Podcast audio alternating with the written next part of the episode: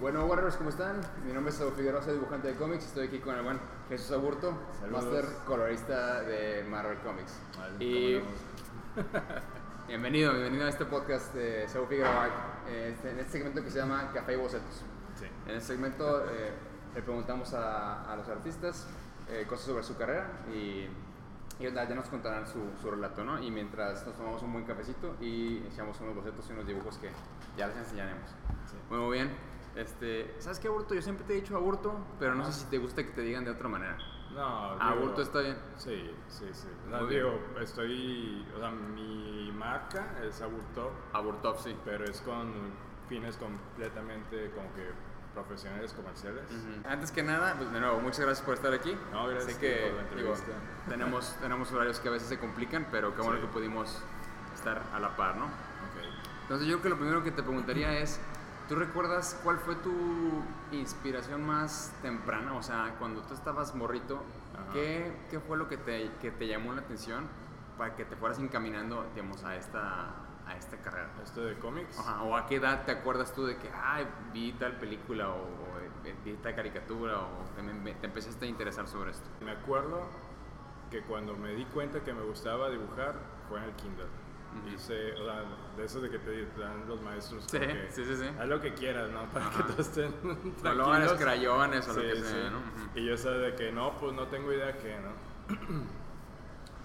Eh, y empecé a hacer manchas. La cosa es que recuerdo que hice una mancha y yo sin tener referencia de los Beatles, según yo, era, una, era un submarino amarillo. Ah, Yellow Submarine. Sí. Y ya después me quedé a ver si hay un submarino amarillo, ¿no? ¿Tú que a lo mejor lo hiciste inconsciente? Sí, sí, sí. Y ya de ahí, este, pues como que me, me gustó estar haciendo cosillas ahí de, de manchas y dibujos y demás. Eh, mi, de ahí yo recuerdo así como que mi primer contacto hacia el mundo de los cómics no fue precisamente el cómic. Eh, la película de Superman. Pero pues fue eso, o sea, como que Superman fue el primer... La película de Superman, Sí. la 1. No me acuerdo cuál fue. Me acuerdo más de la 4. La 4 es donde Es- sale el nombre nuclear, o el, Sí. el güero ese. Sí, sí. Ok, ya, ya. Esa fue la que te Sí. tienes más presente. Sí. Este, y ya de ahí mi papá tenía la costumbre de ir todos los domingos, sábados o domingos, a comprar el periódico y de ahí compraba también revistas. Entonces, pues me llevaba a cómics. Ah, ¿sí? ¿Cuáles, qué, qué cómics te llevaban? Me llevaba de Superman, de Batman y de repente apareció Carmatron. Carmatron de la nada. Sí, ok, Carmatron. ¿De, ¿de qué año estamos hablando más o menos? 84, 80 y algo, 85, 86 por ahí. Ya. Aparte de que los, o sea, mi papá trabajaba en artes visuales. Ah, ok, qué chido. Hubo una época, hubo una época en donde fue el director de ahí, entonces también los sábados me llevaba ahí a artes visuales a los cursos de, de extensión y ahí fue donde todavía me fui metiendo más a cosas estas de, de dibujo, ¿no? ¿Director de artes visuales te refieres a la carrera? Sí.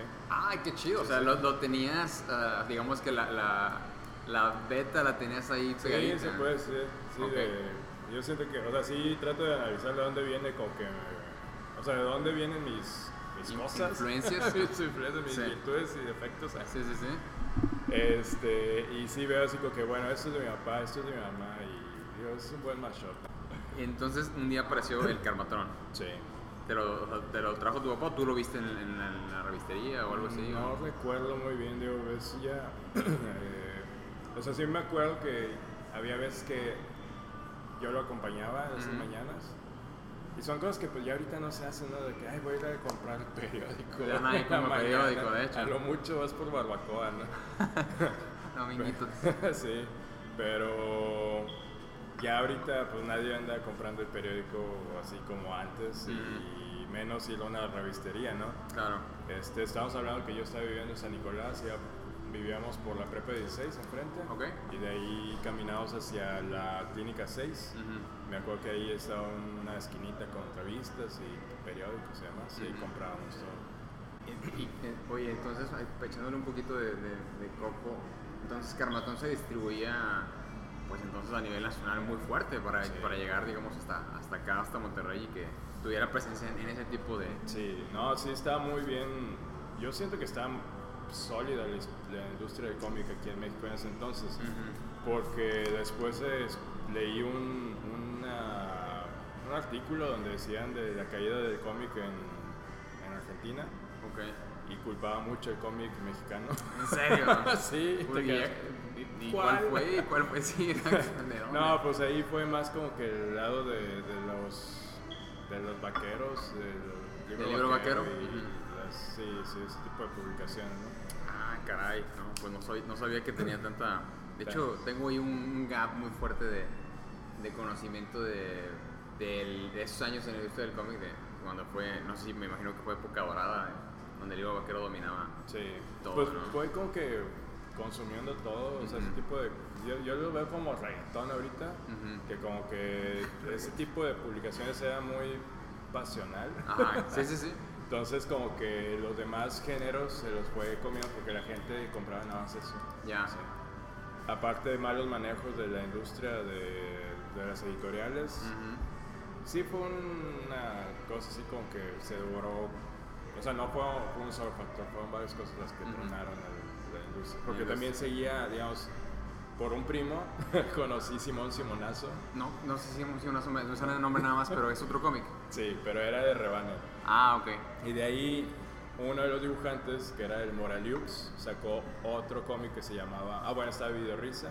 Mi risa sí me acuerdo. Sí, bueno, entonces uno de ellos sacó uno que era Loco Max y ese también fue un hit acá para mí ¿En- porque era.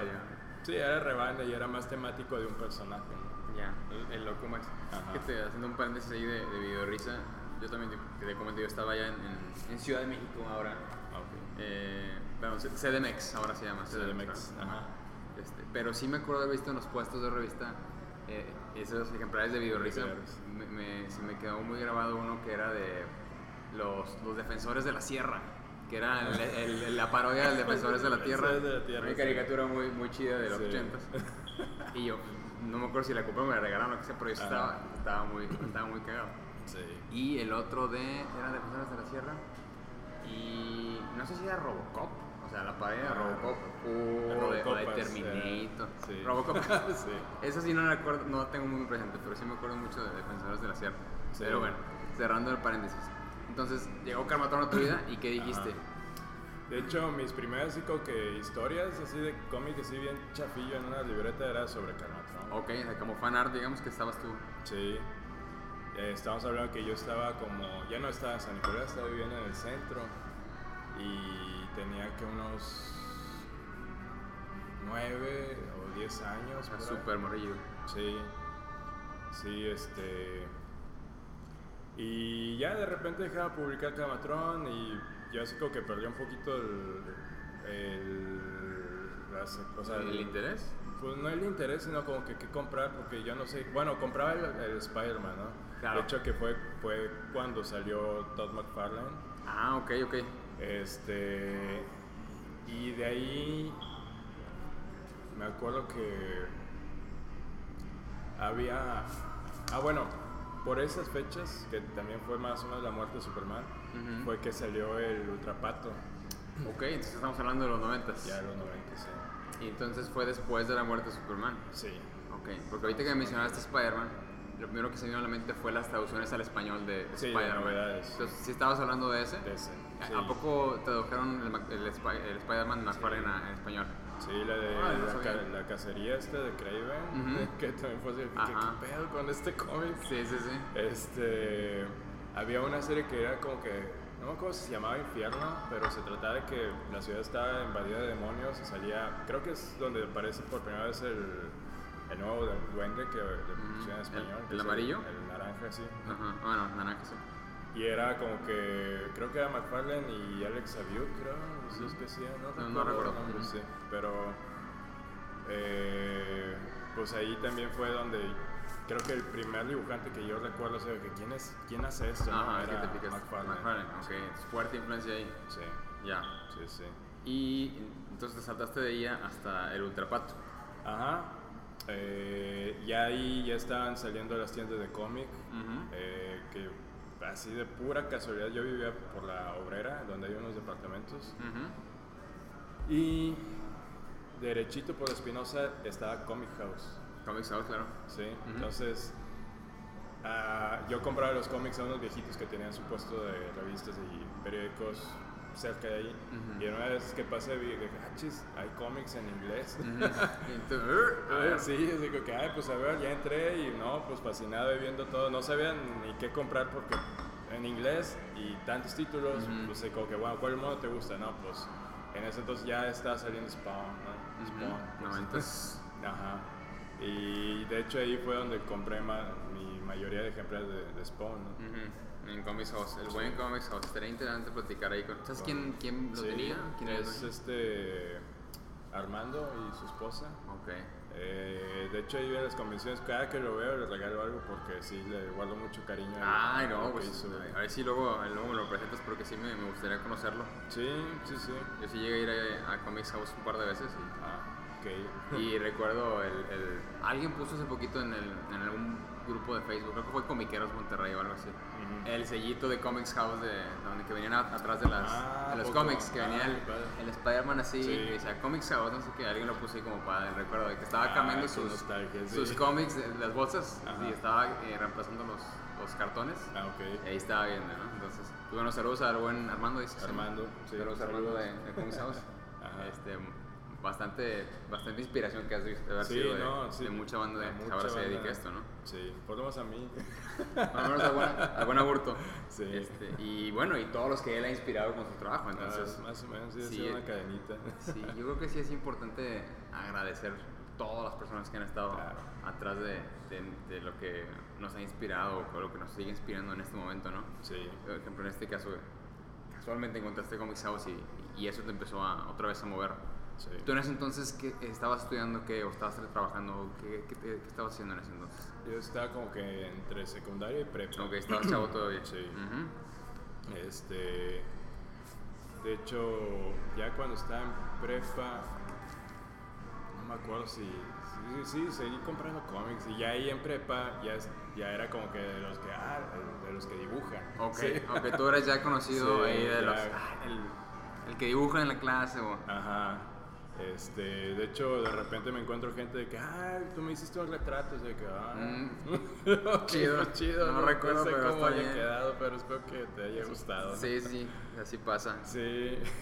Entonces te empezaban a ubicar así Sí. porque tú este, andabas ya en esas movidas. Sí, y ahí por otro lado, con otros amigos, este, estaba la intención de hacer videojuegos, ¿no? Entonces ya fue como que tener el contacto con...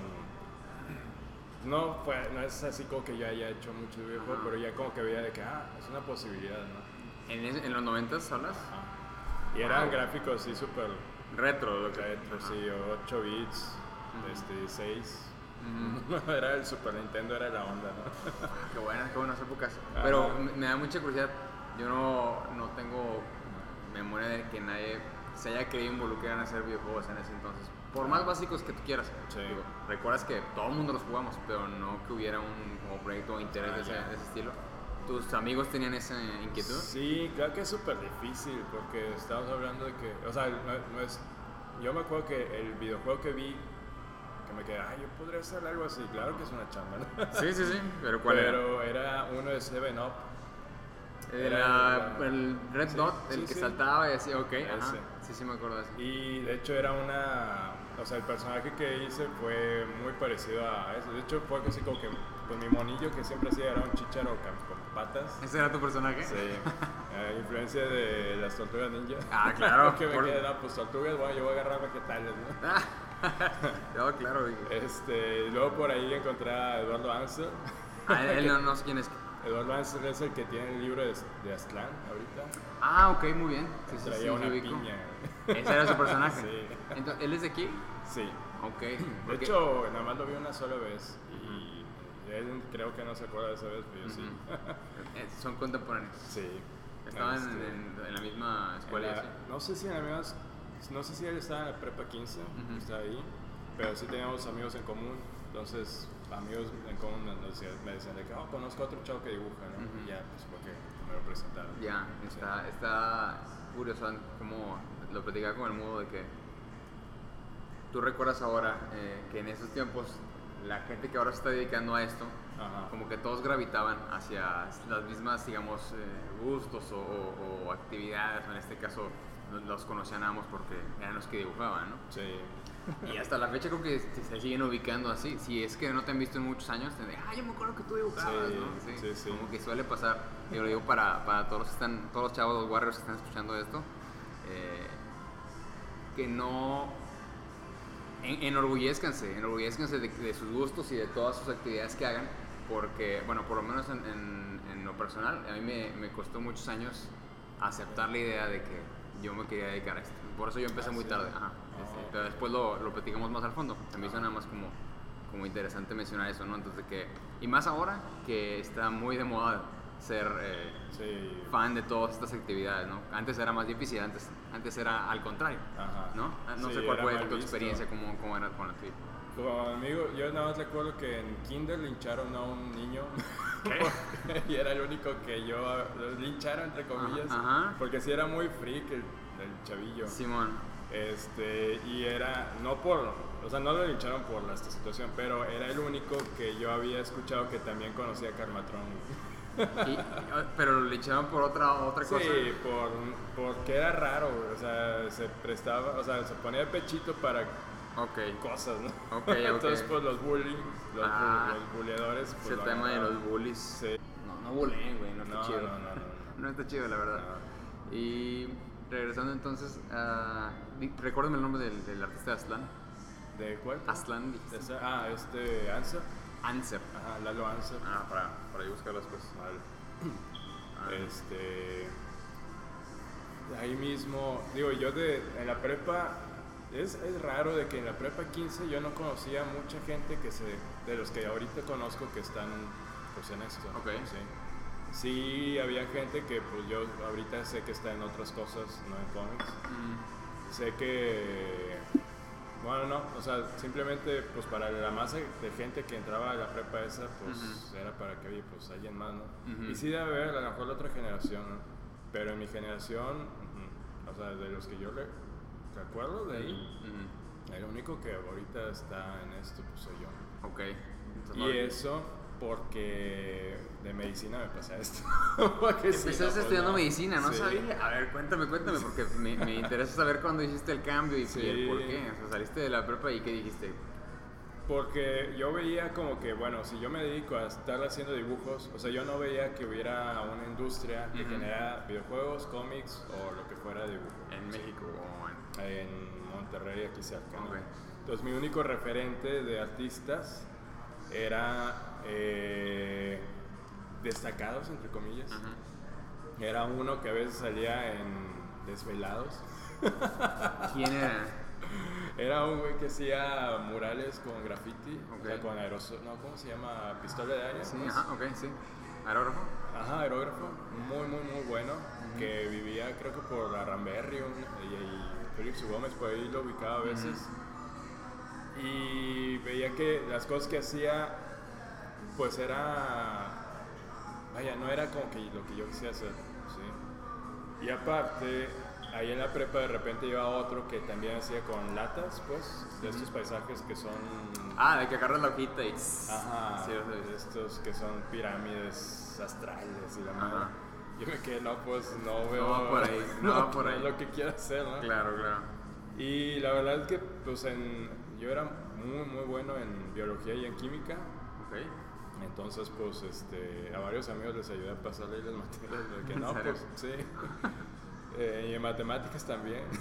este, Entonces tenías. Sí, entonces me quedé, no, pues vamos a hacer esto. Entro a medicina y hago la carrera y vivo de eso y de hobby hago, hago mis cómics o Ujú. mis dibujos, lo que quiera. Ujú. Y ese fue el plan, entrar a medicina. De hecho, fui de los puntajes más altos en el examen de admisión. Ok, pues qué chido. Sí, digo, o sea, como que me quedé, no, pues sí, voy por aquí, ¿no? O sea, Ujú. todo como que me indicaba que no, estás bien, ¿no? Ujú, Vamos bien, vamos bien por ahí. Y ya en las clases, pues no era como que me incomodaba mucho. O sea, mm, me gustaba, pues. Ujú. Eh, en las clases estas de anatomía, eh, ahí sí batallaba porque mi memoria no- siento que no es muy buena. Pues. Sorry para aquí los que de repente me ven de que, ah, yo te conozco, así que, ah. sorry, no me acuerdo. güey. O sea, hay veces que sí te da un aire, ¿no? Pero Ajá. no, no, no, no, no tengo muy, muy, muy, muy buena memoria. O sea, ¿ubicas más los nombres o las caras?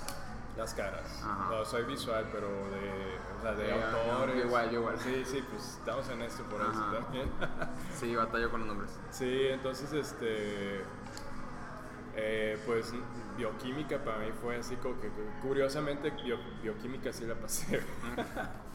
Pero- Bioquímica, suena, suena complicado. Sí, sí. es muy Sí, sí, complicado es. porque son cuestiones muy, este, muy teóricas, o sea, de que no son tangibles, pues, ¿no? Mm. así como que fórmulas que nunca vas a ver en vivo, de repente que hagas un experimento y dices, ahí está, por- o sea, lo que dice la fórmula, Ujú. ahí está el resultado. Te Ya. Ah, ok, pero nunca No viste ese que- H2 con P, no sé qué. Ujú. Viste que ah, tronó. sí. Viste la reacción, el resultado. Sí, pero no, no viste la serie de cadenas de letras que conformó ahí la, la fórmula y la razón, ¿no? Pero bueno, pues ahí le seguí hasta que para pasar al tercer año quedé suspendido por neuroanatomía. Y por no me acuerdo qué otra materia. La cosa es de que en ese entonces lo que hice fue combinar, o sea, cosas que me gustaba hacer con las materias de medicina que tenía que, que llevar y adelantar, ¿no? En cuanto a materias. Ajá. Ah, ok. Entonces, pues ahí fue donde encontré, bueno, tuve un curso de cine en donde conocí a Paco Benítez, un artista y maestro muy bueno de artes aquí en Monterrey. También a, este, a Elmer, eh, Elmer Zambrano, que es fotógrafo muy bueno aquí. Ujú. Ahí en ese curso estaban los de Hechos de Peluche. ¿Es- ¿La serie? ¿O lo de Eran noticias. eh, la- las películas de Hechos, digo, las películas, el noticiero El de programa de Hechos. hecho, sí. Ajá. Ah, pero de peluche, que los bonitos, los monitos Ya, de- ya me como, como si fueran las caricaturas de Sí, sí, sí. periódicos, pero pues ellos eran de peluche, ¿no? Ajá. Sí, sí me acuerdo. Bueno, de ahí eh, un amigo que... Ah, bueno, pues también estaba metido yo en cosas de música, pues porque estoy en la facultad de música. Tú Sí. abarcaste de que Sí, gracias a mi mamá que me estuvo metiendo en muchas Ay, cosas. qué ¿no? chido, qué chido.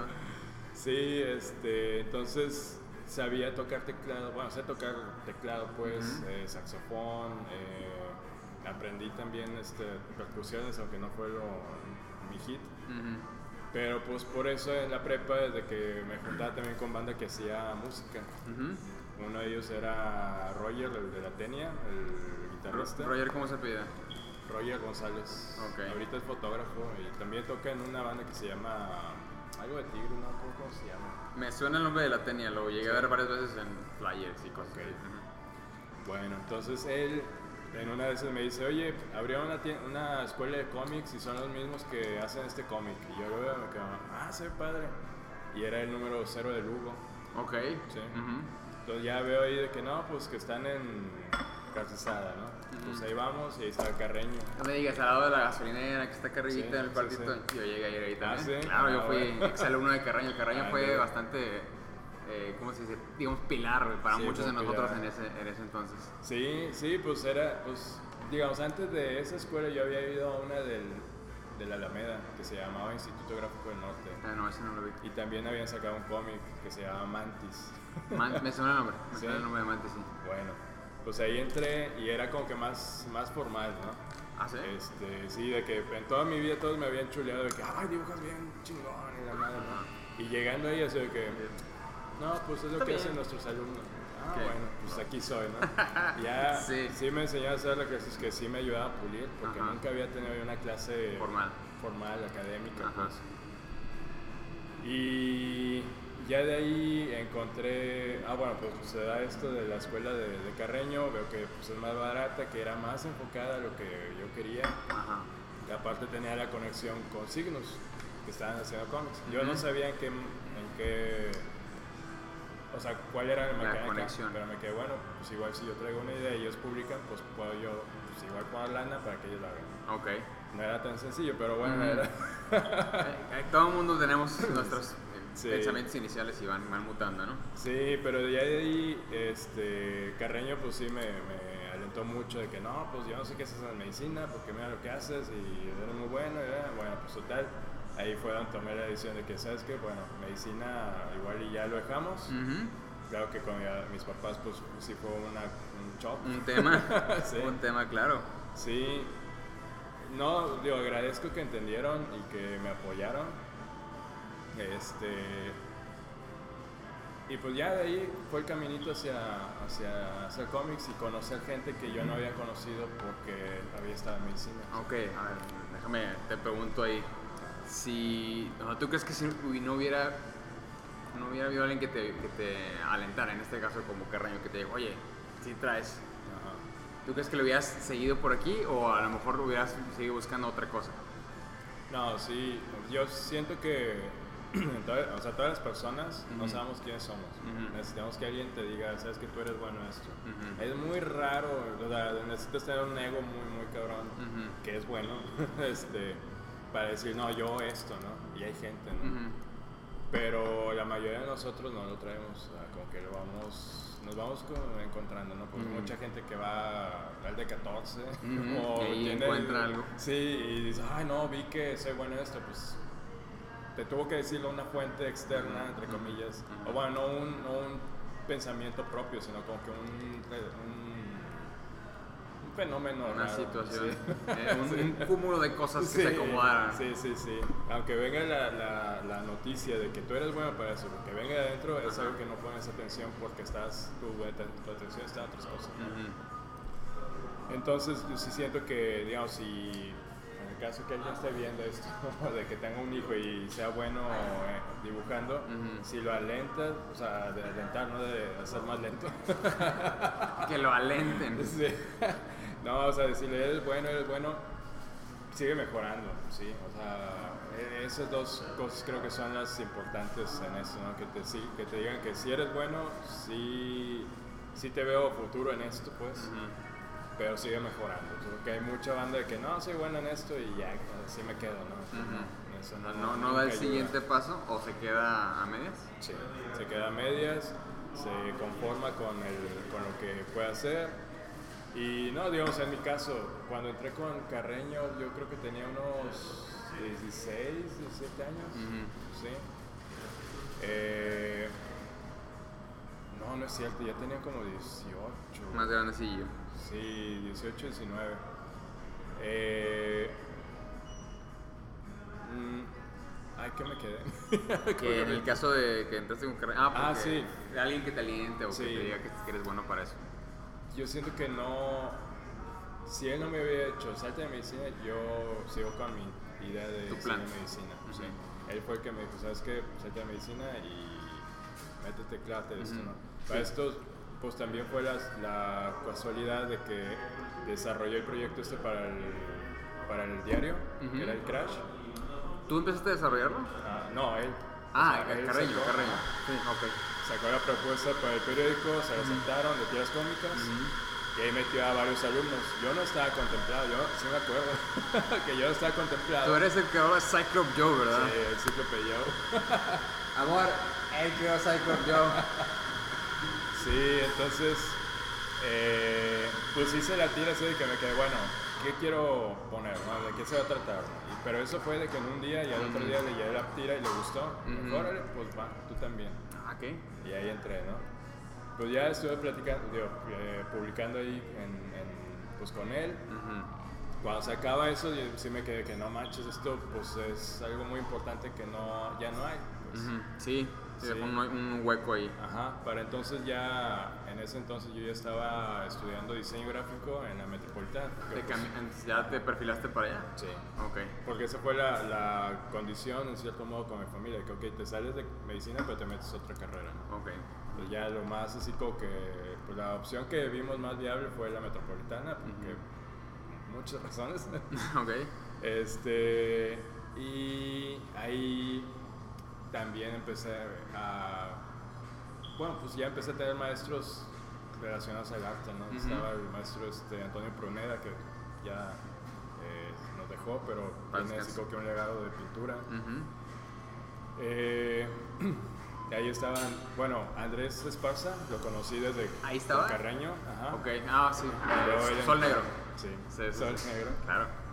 Saludos, Andrés. Saludos, Andrés. Ya de ahí él también entró en la Metropolitana.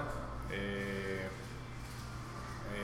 Juan Álvarez Vita también, alias el Munra, también entró a la Metropolitana. Honra, claro. Entonces ahí como que se hizo la- una basecita de, de, de comiqueros. Ujú.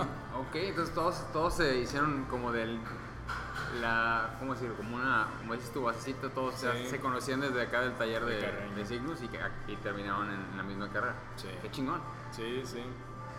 Entonces ya para, para ese entonces, o sea, estaba... O sea, había salido Crash, pero no sé cómo llegué a dar con los... con la editorial Castillo. Ah, ¿Te ¿lo de los libros? Ajá. Ajá. Y ahí estoy haciendo unos libros de... de- para niños, pues, una- ¿En serio? unos libros escolares. Qué chido. De ahí también me empezó a llegar el trabajo de agencias. O sea, empecé como que ya a encontrar lugares en donde podía trabajar sí, de, de- de ilustrador. Yo siempre tenía esa idea de que, bueno, de qué trabajo, ¿no? Ajá. Y mi primer, eh, como que no necesariamente de street de artist, Ajá. fue que ahí mismo en medicina, uno de los doctores, que era el director de embriología, el doctor Carlos de la Garza, saludos, este, me dijo que si podía hacer el manual de embriología. Mm, Ok. Entonces esa fue mi primera chamba de ilustrador. Ok, ok, ok. Sí. Digamos que te te llegó por un contacto tuyo, pero ya Sí. era involucrado en lo que estabas haciendo o lo que querías hacer. Sí, entonces ya me quedé de que, ah, mira, pues es cierto, o sea, ilustrar libros, ¿no? También se puede. Por ahí se podría. Ajá. Entonces ya, este, ya con eso yo ya estaba un poquito más seguro de que, ah, mira, pues puedo vivir, o sea, sí puedo estar vivir de dibujo. Sí, se pues. puede, ajá. Sí, no, no en la calle. Oye, no, es que sí, sí es importante o, o, eh, tiene, tiene mucho, mucho que ver que los, la familia o los papás se den cuenta que no es, una, bueno, que no es sencillo, ¿verdad? O sea, no es, no es lo más sencillo, pero sí se puede. Sí. Y que es que hay veces que los chavos o la gente se encuentra, aparte de todas las dificultades que uno se enfrenta, Ajá. a veces hay eh, los familiares no apoyan tampoco porque Sí. no porque no nos quieran sino porque no nos quieren ver sufrir también Claro, entonces sí, no. eso también es otra otra barrera que se puede encontrar un- uno cuando empieza siendo artista Sí, sí, claro, los papás siempre quieren lo mejor para, para uno, ¿no? Y esos temores de que, ¿sabes qué? Es que, bueno, pues uno se maneja en el mapa que conoce, ¿no? Este, pero el mapa no es el territorio, ¿no? ah qué buena frase qué buena frase Entonces, este, la cosa es esa, de que si tú, si tú tienes, no, y esto no es nada más para los dibujantes, para cualquiera, ¿no? Si tú quieres, te interesa un, alguna especialidad, ¿no? Hacer algo, lo mejor que puedes hacer es caminar hacia allá, no nada más como que, no, yo hago esto y nada más estar en- encerrado en lo que tú haces, sino como que, bueno, ¿quién está haciendo esto? ¿En dónde lo hace? ¿Cómo lo hace? ¿Y quién lo compra? ¿no? Eh, para tener como que un panorama más amplio, no estar caminando a, a- a, pues, en las penumbras, ¿no? O sea, como Ujú. que no, no, sé- no sabes a dónde vas, o sea, ya cuando tienes, digo, esto ya lo aprendo desde ahorita, hasta ahorita, ¿no? Ajá. en, en mi juventud. eh. En su momento, sí. en su momento no, pues también caminé hacia la oscuridad, ¿no? Pero como que paso firme sabiendo que no, sí se puede, si hay un, si hay un final, Ujú. ah, bueno. Una cosa que sí me gustaría hacer, como que, ah, no sé, como que dejar un punto importante de la gente que ahorita está sa- sacando, bueno, que, ahorita está dibujando, ¿no? Sí he visto, y a lo mejor tú lo viste ahí en el grupo este secreto. Ajá. Es un- grupo secreto mágico que Sí. solo algunos conocen Ajá. saludos Saludos a la Legión. este, preguntaban de que, oye, artistas de manga mexicanos. ah sí Sí. recuerdo esa pregunta Y yo sí me he clavado en ese tema de que sí hay muchos chavos que dibujan manga, ¿sí? Pero hay un punto, y no nada más aquí en Monterrey, en México, Ujú. pero hay un punto en donde dejan de hacerlo porque tienen que sobrevivir. sí Sí, Ujú. es la neta. Ujú. Entonces, eh, si uno está nada más dibujando manga, o sea, el manga a, a todo mundo le digo que es una formulación para poder dibujar algo muy rápido. Pero los mangas los hacen, hacen no sé cuántas páginas, 100, 20 a la semana 20. 20 a la semana. Los Bueno. mangakas, con todo y artistas, digo, y asistentes, pero Sí. yo me quedé así de que. Sí, sí. No. Y es eso de que, o sea, tienes, que serán 460, vamos a decir. Dos de esos te pueden estar apoyando haciendo personajes. Los de fondos hacen sus fondos y el mangaka principal, no hay pedo, ¿no? Pero esos dos que te ayudan a hacer fondos tienen que hacer, digo, a hacer personajes, te tienen que ayudar a hacer los personajes que el mangaka principal hace. Ujú. Entonces hay una formulación para que se vea coherente todo, sea, que no se vea el cambio de, estilo. Ujú. Entonces esas formulaciones, pues lo mejor, en vez de hacer una, un dibujo como el de cualquier artista, digamos McFarlane, ¿no? Para que alguien dibuje algo igual que McFarlane está cabroncísimo. Sí. Pero si McFarlane dijera, bueno, voy estas quijadas nada más, en vez de hacer una curva, voy a hacer un ángulo. Es Ujú. más fácil hacer un ángulo que una curva. Ujú. Igual, ¿no? Entonces el manga y el anime está basado en eso, en hacer formulaciones para hacer las cosas rápido Ya. y estandarizadas entre varias gente. Producir, producir lo más rápido que se pueda. Sí. Entonces lo que hace la gente aquí, o bueno, los que hacen manga, lo que hacen es seguir esa formulación y al momento que te encuentres con una chamba de de veras, digamos, el periódico del norte, a mí nunca hice manga, ni siquiera hice, bueno, alguna vez hice cómic, pero ni siquiera el cómic que yo podía hacer, sino que, ¿sabes qué? Quiero esto que se vea como Jack Kirby. Órale, estudiale las líneas de Jack Kirby, ¿no? Y es eso de que si tú buscas una chamba aquí en Monterrey para hacer manga, no va a haber. Sí. O sea, va a haber eh, proyectos, pero chamba tal cual no va a haber. Entonces tienes que buscar a poderlas dibujar todo y de los estilos que puedas.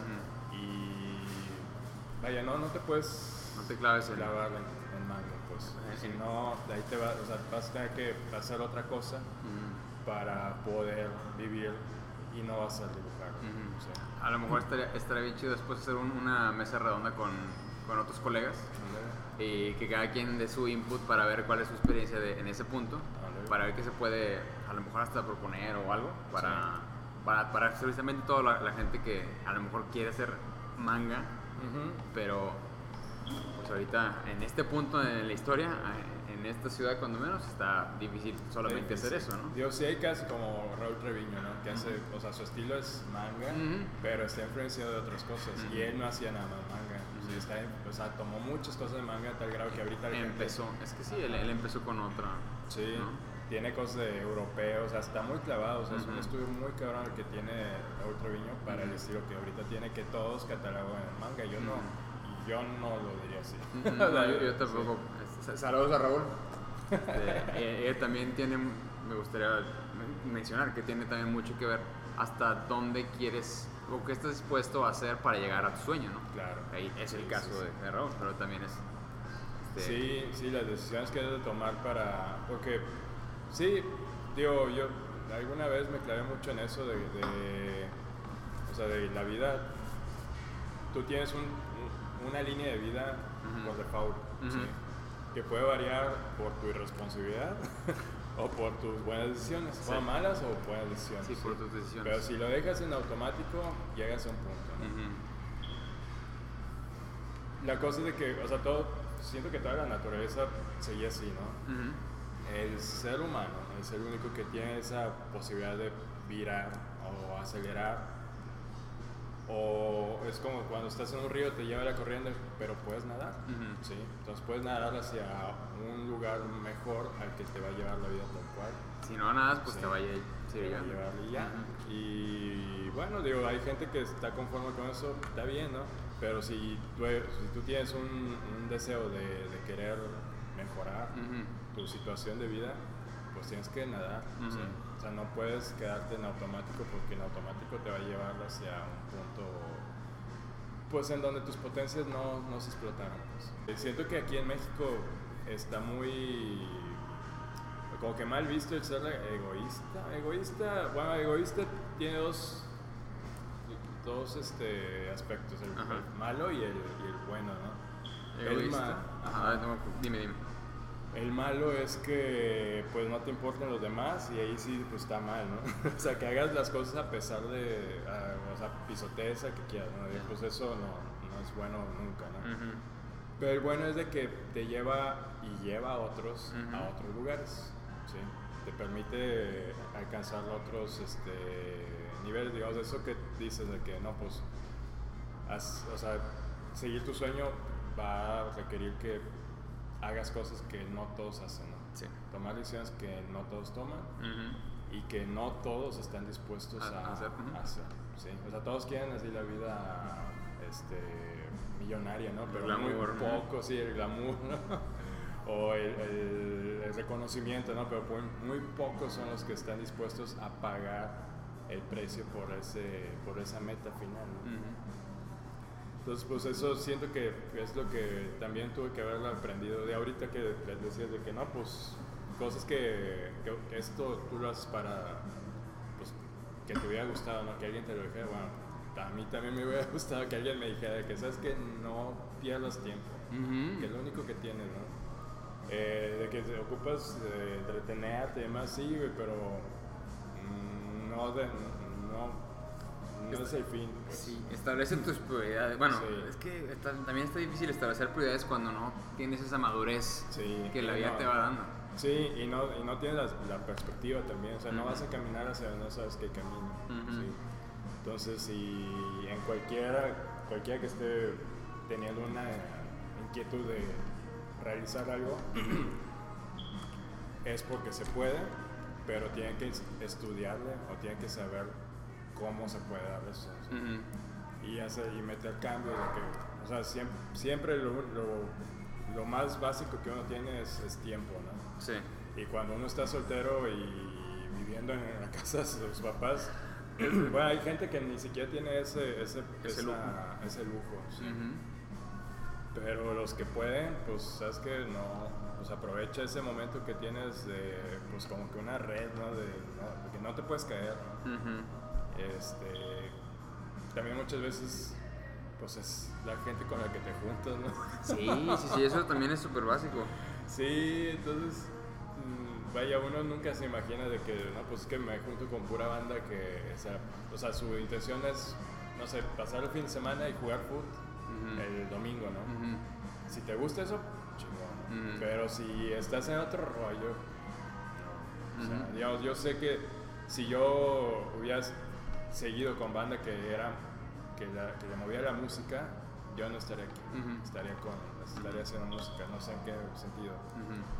Eh, si yo hubiera, si yo no hubiera tenido contacto con los de con Carreño y con ¿no? que, que Roger no me hubiera dicho, oye, mira este cómic, yo hubiera seguido a lo mejor la medicina y hubiera sido, no sé, yo buscaba ser pediatra, güey. sí.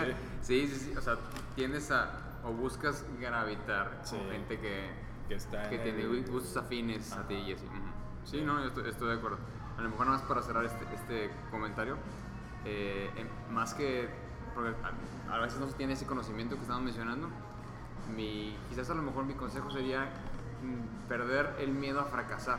Ah, sí. Porque muchas veces el miedo te, te, te detiene de hacer muchas cosas o te detiene por mucho tiempo antes de que ¿sabes qué? Ya lo voy a intentar porque intenté todo lo demás, sobres. Entonces, entre más rápido intenten hacer cualquier cosa, Sí. más rápido se van a dar cuenta, una, que muy probablemente no les va a salir Ajá. y van a fracasar, y dos, lo van a seguir intentando hasta que les salgan. ¿no? A lo mejor va por ahí. Sí, sí, definitivamente. O sea, ese miedo a, a no regarla o no, Ujú. o de que pues, siempre se siente gacho perder, ¿no? Sí, claro. O este, pero pues entre más joven, pues menos consecuencias ¿no? No es lo mismo regalar cuando estás Ya con tus papás viviendo que ya cuando tienes otras responsabilidades. Sí, este, sí, aparte, o sea, pues, una vida sin fracasos es una vida que no, no, no, no puedes decirle vida, Mm. sí, porque no aprendiste nada, o sea, si estuviese gana- ganando, ganando, ganando, es porque estuviste haciendo cosas en las que ya estás seguro, sí, y nadie nace siendo un virtuoso, sí, todo, siempre hay un desarrollo, y todas las películas tratan de eso, de un punto de deficiencia a un punto de esplendor, sí. Ujú. Pues la vida es igual, o sea, tienes un punto en donde empiezas y un punto donde acabas, ¿no? Todo lo que pasa en medio es la... Eso, sí, si no hubiera pasado todas estas fallas, nunca habías llegado acá. Ujú. O sea, nunca habías aprendido. O sea, el, el aprendizaje en sí, por default, es a base de fallas, Ujú. no por estar leyendo libros. Digo, ya ahorita, pues gracias a todos los autores que escriben sus vivencias y, y descubrimientos, pues ya puedes leer este, libros, ¿no? Sí. O puedes tomar cursos. de todo lo que eh, pero todo lo que ellos experimentaron. ¿no? Sí, y esa puede ser la otra, de que documentate, ¿no? O sea, ya estamos en el 2019. Ni siquiera necesitas leer libros. ya hay chorro Lo que de tú cursos. quieras, lo que tú quieras Sí. está disponible. Sí, hay un, eh, un tipo de gringo que, que hace poquito vi, no cómo se llama, pero es- escribió una, un artículo Ujú. que decía de que 80 opciones mejores que entrar al, al colegio. al colegio, a la Sí, universidad? al college, ajá. Ah, órale, interesante. Este. Y pues sí, o sea, vaya, yo siempre he estado así como que con la idea de que la escuela, digo, porque yo donde estudié, no, siento que no me ay- ayudó mucho en lo que yo hago. Lo que yo aprendí fue en el periódico, bueno, por Carreño, el periódico El Norte, y un workshop que tuvimos en Austin, al que fui gracias por Gabriel Garza, que es el que hizo diseños para Halo, creo que el Halo 5. Ah, órale, lo- Sí. tú lo conoces. Ajá. Eh, estábamos en el periódico El Norte y él estaba muy metido en conceptart.org. Claro. Y de ahí salieron de que, no, pues vamos a hacer un workshop en Austin. Y él se quedó, no, pues yo, yo voy. Y Y preguntó quién se va. Y me quedé, ah, pues ahora le vamos. Yo, no, o sea, todo lo que no aprendí en la facultad, ahí. Ujú. fue donde- Es que sí, aprendes mucho más on the job o eh, buscando por tu cuenta o sí, es como que lo que estudias a lo mejor en la facultad para la hora que sales o ya se te olvidó o ya está obsoleto o, o ya hay otra cosa mucho mejor que se puede hacer. Sí, pero tú dijeras, oye, las bases de ilustración, a mí no me quedaron claras en la, en la universidad. O sea, Ujú. me pusieron ejercicios, pero bien, pues parecía más como que de taller de cositas, así. De que no, pues vamos a ver este contraste cálido y frío.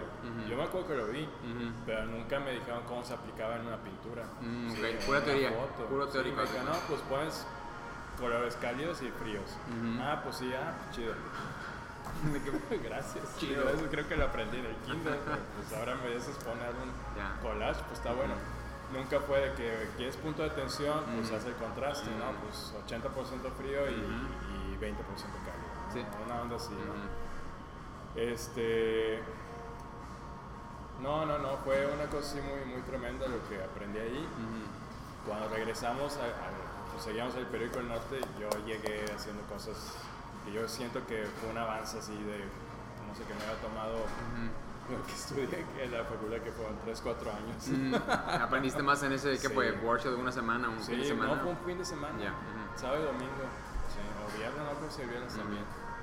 Eh, ahí conocí a Scott Robinson, que es un eh, autor, el autor de un libro que se llama Cómo dibujar Hot Wheels. Ok. Sí, que ese es buenísimo. Ese libro es buenísimo para hacer cosas de perspectiva. Ah, perfecto. Eh, otro, ah, el que vimos en San Diego, Ron Lemon. ¿Te Ah, el, sí, el que tenía Que está súper salón llenísimo. llenísimo. ¿Cómo se llama? Ron Lemon. Ron Lemon. Ajá. Ahí está también este Marco Duljevic. Ah, el- claro. Antes de que estuviera haciendo cosas en Marvel, él está haciendo cosas de tarjetas o no sé qué de cosas. De, de videojuegos, ¿no? Sí, algo así, no, no me acuerdo qué, pero eran cosas de monstruos o Ujú. hombres lobo y demás. Y también ahí dio una cátedra de cómo hacer eh, personajes. Eh, había otro que había hecho storyboard, o sea, aprendí un chorro de cosas, ¿no? Eh, y ya de ahí, pues, ah, bueno, pues ya ves que estaban los CDs estos de Gnomo. Ujú. Bueno, esos, pues antes no había tanto internet, Ajá, sí. no había tantos tutoriales en YouTube, ¿Estás hablando de los no- finales de los noventas? casi 2000 y Casi cacho. 2000. Sí, no, ya era 2005 por ahí. Ya. Eh, yo saqué un cómic, Ok. saqué un cómic que se llamaba Ley Seca. Ley seca. Bueno, de hecho, así como que mi, mi discografía, no, mi, mi comicografía, ¿no? Ajá, ajá. fue, digamos, el, eh, lo del ciclo Peugeot, de ahí hice tintas para trabajar en un cómic que sacó esta Tere Martínez, que se llamaba Tridia, sacó como tres o cuatro números. De ahí Andrés Esparza con Eduardo Garza el que alguna vez hizo el doctor Cacahuate, no sé si No, no lo vi, no. Bueno. Está chido el nombre. sí, hizo un cómic que se llama Melanie Ok. y ahí también les ayuda a entender. ¿Era estilo manga? Más ¿O o, no? menos era manga, era Andrés Amangado. Ok. es Sí. que me, me, me sonaba así como algo de manga, pero bueno. Sí. Y de ahí yo hice mi cómicillo de dos, bueno, era el número cero, luego el nú- número uno y quedé a mitad del número dos, eh, que era el, número uno lo hice un estilo, pues yo sí como que querían de hacer cosas raras, ¿no? Ok. ¿Diferentes? Sí, pero era un estilo muy rarillo, influenciado por lo que había hecho en Castillo. Eh, le metí grises porque le agarré la onda con meter grises, pero en un como que desorden, sí. Entonces voy a Austin y cuando regreso me quedé, no, está cagando. Entonces el número uno ya está muy distinto en cuanto a estilo, porque ya está muy influenciado por Jock Darrow. Ujú. Y en grises empecé a ver cómo lo hacían los, los de manga, pues, que era más por contrastes. Ujú. ¿sí? De que si tienes oscuro, pues pon el punto focal en blanco, o degradados hacia dónde para que vaya el ojo para allá. ujú. Si ves el número cero, lo ves de lejos y es una plasta gris, ¿no? Porque todo está como si fuera coloreado en grises. Ujú. Pero en s- los valores son un desmadre. Ok. Y ya en el 1 ya ahí apliqué lo que había aprendido ahí con, con esta gente. Ujú. Y ya de ahí pues siento que fue un, un, pues, un gran avance en, en lo que yo ya hacía. ¿no? Eh, ¿Y cómo? Quiero saber cómo nació Graphics Lab. ah, Graphic Lab. Por favor. Quiero llegar ahí. ok. Podcasts.